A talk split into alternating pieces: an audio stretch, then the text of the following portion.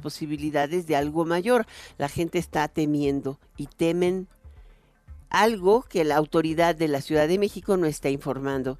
Y yo creo que la misma autoridad no sabe de qué se trata o de cuál es el origen de estos microsismos. En fin, es un tema.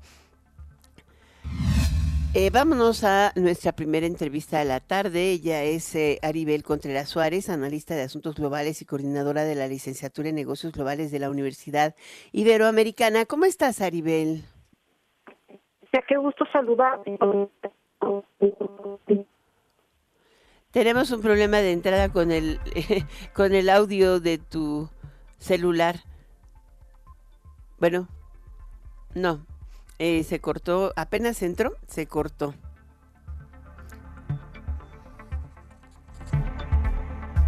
Vamos al cierre de mercados con eh, Mara Rivera. Aquí como me hablan mucho y me dicen algo, yo ya hasta había mandado a Mara Rivera, pero ya tenemos, pudimos, pudimos recuperar a Aribel, espero que no se nos corte.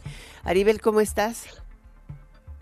Con el gusto de saludarte, mi querida Alicia, y un gusto poder compartir con todo tu auditorio, pues estas pinceladas de perspectivas del acontecer internacional. Pinceladas, sí, porque en, siete minutos no nos da para más. Pero el tema es eh, de fondo, ¿no? El juicio político contra el presidente Biden en la medida en que avanza la, eh, la, eh, pues la contienda electoral y particularmente una negociación que resulta crucial para el propio Biden, pero también para el mundo, porque em, este acuerdo que, que espera obtener de, de, los republicanos un aval y de sus mismas eh, constituencies demócratas, que busca 60 mil millones de dólares para apoyar la militarización de Ucrania, hoy la Unión Europea buscó respaldarla con, eh, pues, allanar el camino que que el estorbo que representaba el presidente de Hungría para que eh, se incorpore una vez que termine la guerra eh, Ucrania como miembro de pleno derecho a la Unión Europea. Es como un gran ajedrez. Eh, dices, ¿de verdad van por el juicio político contra Biden?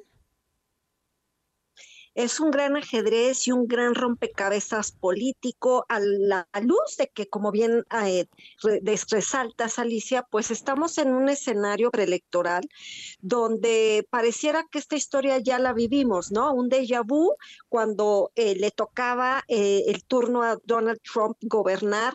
Ahora, eh, en este escenario de estos tiempos tan álgidos en la Unión Americana, pues los republicanos están buscando ver de qué manera hacen revés para fortalecer a, Donald Trump en vísperas de que, pues, aunque falta un año de las elecciones, estarán eh, empujando eh, para presionar y, de esta manera pulverizar la imagen de Joe Biden.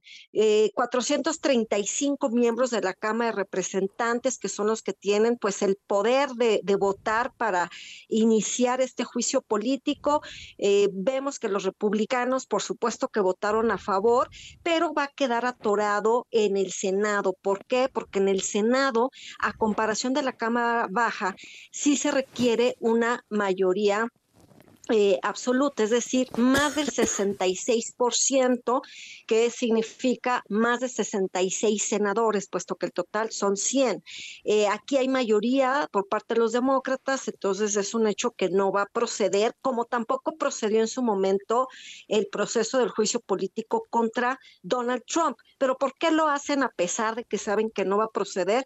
Pues porque es una manera, como eh, lo resaltas muy bien, pues de negociar, ¿no? O sea, es eh, te empujo a un juicio político porque tú quieres que yo apruebe un paquete abismal de apoyar a Ucrania, cuando los republicanos algunos que pertenecen a este grupo MAGA, es decir, estos extremistas, ultraderechistas que se alinean a Donald Trump, pues traen ya la directriz clara de eh, estar coartando cualquier propuesta y proyecto que venga de la administración eh, Biden. Pero esto sin duda pues está contaminado con eh, los toques electorales y seguiremos viendo que el año que entra concluirá esto, pero iniciarán dando batalla en otras aristas, como es darle con todo a México, seguirán atacando al presidente Biden con otros temas como va a ser la guerra de Israel, pero al final del camino es como vemos que la agenda de política exterior de Estados Unidos se convierte ya en la agenda doméstica, Alicia. Eso, esa es la parte más importante. Ahora, eh, hoy em, en prácticamente todos los periódicos de Estados Unidos empieza la guerra de encuestas. Algunos, los que tienen clara tendencia demócrata, como Washington Post o, New York Times, dan por delante a Biden, pero los otros, como Wall Street Journal y USA Today, por ejemplo, dan como eh, ganador a Donald Trump. Em, las diferencias son mínimas, pero en el fondo hay tres temas de campaña y uno de ellos nos afecta, el de migración. ¿Nos puedes decir por qué? Por supuesto, Alicia, y qué bueno que resaltas la parte mediática, porque sin duda los medios estarán siendo un actor clave y crucial en el resultado electoral de las elecciones en la Unión Americana.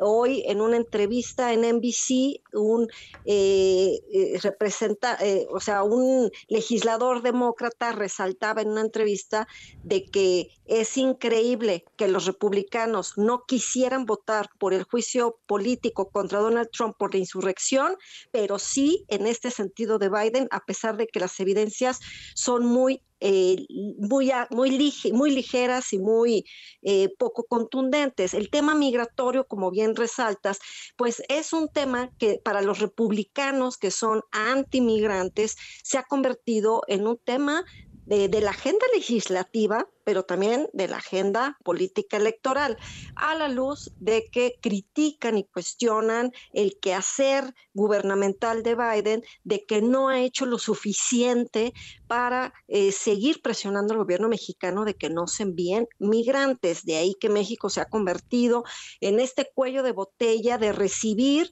lo que ellos expulsan, pero también seguir cobijando a los migrantes que entran por la frontera eh, sur. De, de tal manera que México eh, se convierte en esta piñata política eh, en el ámbito comercial, pero también en el tema migratorio, en, un, en una arista y en un escenario electoral, donde también hay legisladores republicanos que son mucho más suaves, no tan radicales, pero que ahorita en esta contienda se suben a este tren y dicen, sí, es cierto, eh, no queremos más migrantes, su proceso de asilo político lo tienen que hacer en México, no aquí, y sabemos que el gobernador eh, Jeff Abbott de Texas, pues es eh, un antimigrante acérrimo, inclusive yo creo que hasta peor que, Donald Trump, y en el paquete también se ha sumado el gobernador eh, de Florida, Ron DeSantis, donde ponen sobre la mesa que es por culpa de Biden que hay tanto migrante que le arrebatan los empleos, les quitan presupuesto eh, público para todo lo, lo, que tiene que ver con los sistemas de salud y educación. Y ahí es donde entonces el tema migratorio juega un rol crucial para las elecciones de noviembre de 2024, donde ya tenemos una claridad de que inclusive latinos y afroamericanos prefieren votar por las propuestas republicanas versus las demócratas, más allá de quién va a ser el candidato, es decir, estas encuestas que tú bien resaltas, sí se hacen muy focalizadas con el nombre del candidato, es decir, ponen pues Trump y Biden, porque Biden pues sabemos que busca la, la reelección, pero en ocasiones hay encuestas donde se van más por el partido que por el personaje, y aquí es donde está ganando mucho campo los republicanos en el sentido de decir no al aborto, sí a la aportación de armas, eh, antimigrantes, no podemos permitir que México, según ellos, eh, abuse violando el TEMEC. Y entonces esto, que es muy romántico para la base electoral, será crucial para el año 2024. Ahora, perdóname que te interrumpa un tema ahí, porque mm, eh, eh, viendo las encuestas, ¿no? Hay alguna que me llama mucho la atención. Algunas firmas importantes de republicanos y demócratas han estado eh, empujando candidaturas independientes y salvo la de, mm, Robert Kennedy, que podría minarle a Biden, trae como el 8% en su favor, contra 31% de Biden. o sea, esto sí, si Biden logra atraer a Kennedy a sus filas en una negociación, probablemente, eh, pudiera eventualmente empatar a, Donald Trump, inclusive en encuestas como la del Wall Street Journal, que es así increíble, o la de, la de Fox Corporation.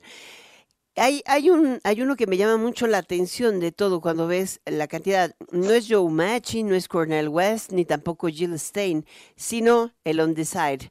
14% no están decididos. Y el peso más importante no es ni migración ni las drogas, es que perciben que la economía no les está funcionando, que no les alcanza el dinero para pagar las cuentas. Qué bueno que resaltas este tema, pero hago un paréntesis previo de, para contestar tu primera eh, puntualización tan relevante, que es qué va a pasar con Kennedy. Me parece que el hecho de que Biden le apueste a ir nuevamente eh, eh, en, conjunto con Kamala Harris, que no ha despegado y que es un personaje totalmente gris, no le abona. Sin embargo, ya ahorita ya es muy tarde para invitar a Kennedy para que fuera esta figura de ir en el binomio como vicepresidente y de tal manera fueran posiblemente con mayor empuje. Todo es posible, falta mucho para el arranque. Yo sé, pero como ya, ya dijo que va con Kamala Harris, veo difícil que cambie de opinión. Pero el, el, punto tan importante que, que, pone sobre la mesa de la economía, pues claro, es ahí donde los republicanos eh, mandan estos mensajes, estas narrativas de que porque Biden está financiando la guerra en Ucrania, es que los estadounidenses viven inflación, tienen pérdida de poder adquisitivo, las tasas de intereses que se han ido incrementando, nomás no amortigua el tema inflacionario. recordaremos que a inicios de este año, pues esta crisis bancaria que se vivió empezando por un banco estadounidense y después que impactó a nivel internacional, pues también son estos coletazos de lo que se vive por la guerra en Ucrania. Eh, ahora con este boquete abierto en Medio Oriente, que por más que Joe Biden eh, intenta a través de su eh, asesor de seguridad, Jake Sullivan, que lo ha enviado otra vez para ver de qué manera pudiera haber un cese al fuego ante eh, la condena internacional que, que se ha generado contra Israel, pues vemos que en este camino Estados Unidos va solo a comparación del pasado. Y, entonces el, tema económico, el desempleo y tantas, tantas variables e indicadores económicos que se ven mermados, eh, se pone eh, en este rompecabezas donde vemos que el ajedrez va avanzando, pero al mismo tiempo al interior de la Unión Americana hay un ajedrez que nadie sabe por dónde va, porque la conversación pública se mueve en estos temas que a veces son banales o a veces son con un gran fondo, mientras que a nivel internacional la conversación es problemas migratorios, cambio climático, eh, cómo vamos a avanzar para eliminar barreras arancelarias y Estados Unidos está perdiendo en ciertos temas liderazgo, algo que me parece preocupante para Washington, eh, no para mí, y, ahí es donde vemos la complejidad de este gran laberinto económico, político y social. Pues vamos a seguir platicando de ello porque es harto complicado. Yo todavía creo que en la elección está por verse muchas cosas y entre otros el que se vuelva a integrar la coalición que llevó a Biden a la presidencia de los Estados Unidos. No llegó solo ni tampoco con los demócratas, sino con una coalición impresionante y ahí los sindicatos juegan. Muchísimas gracias por estar con nosotros, Saribel. Un fuerte abrazo, felices fiestas, mi querida Alicia. Igualmente, igual, y nos, escuchamos antes, porque eso que están haciendo en Europa nos va a llevar a analizar el tema de Ucrania de nuevo. no lo dudes. Gracias, Aribel Contreras. Muchas gracias. Ella es analista de asuntos globales y coordinadora de la licenciatura de negocios globales de la Universidad Iberoamericana. Y como lo ve, una experta en el tema. Muchísimas gracias. Vámonos a un corte aquí en Enfoque Noticias.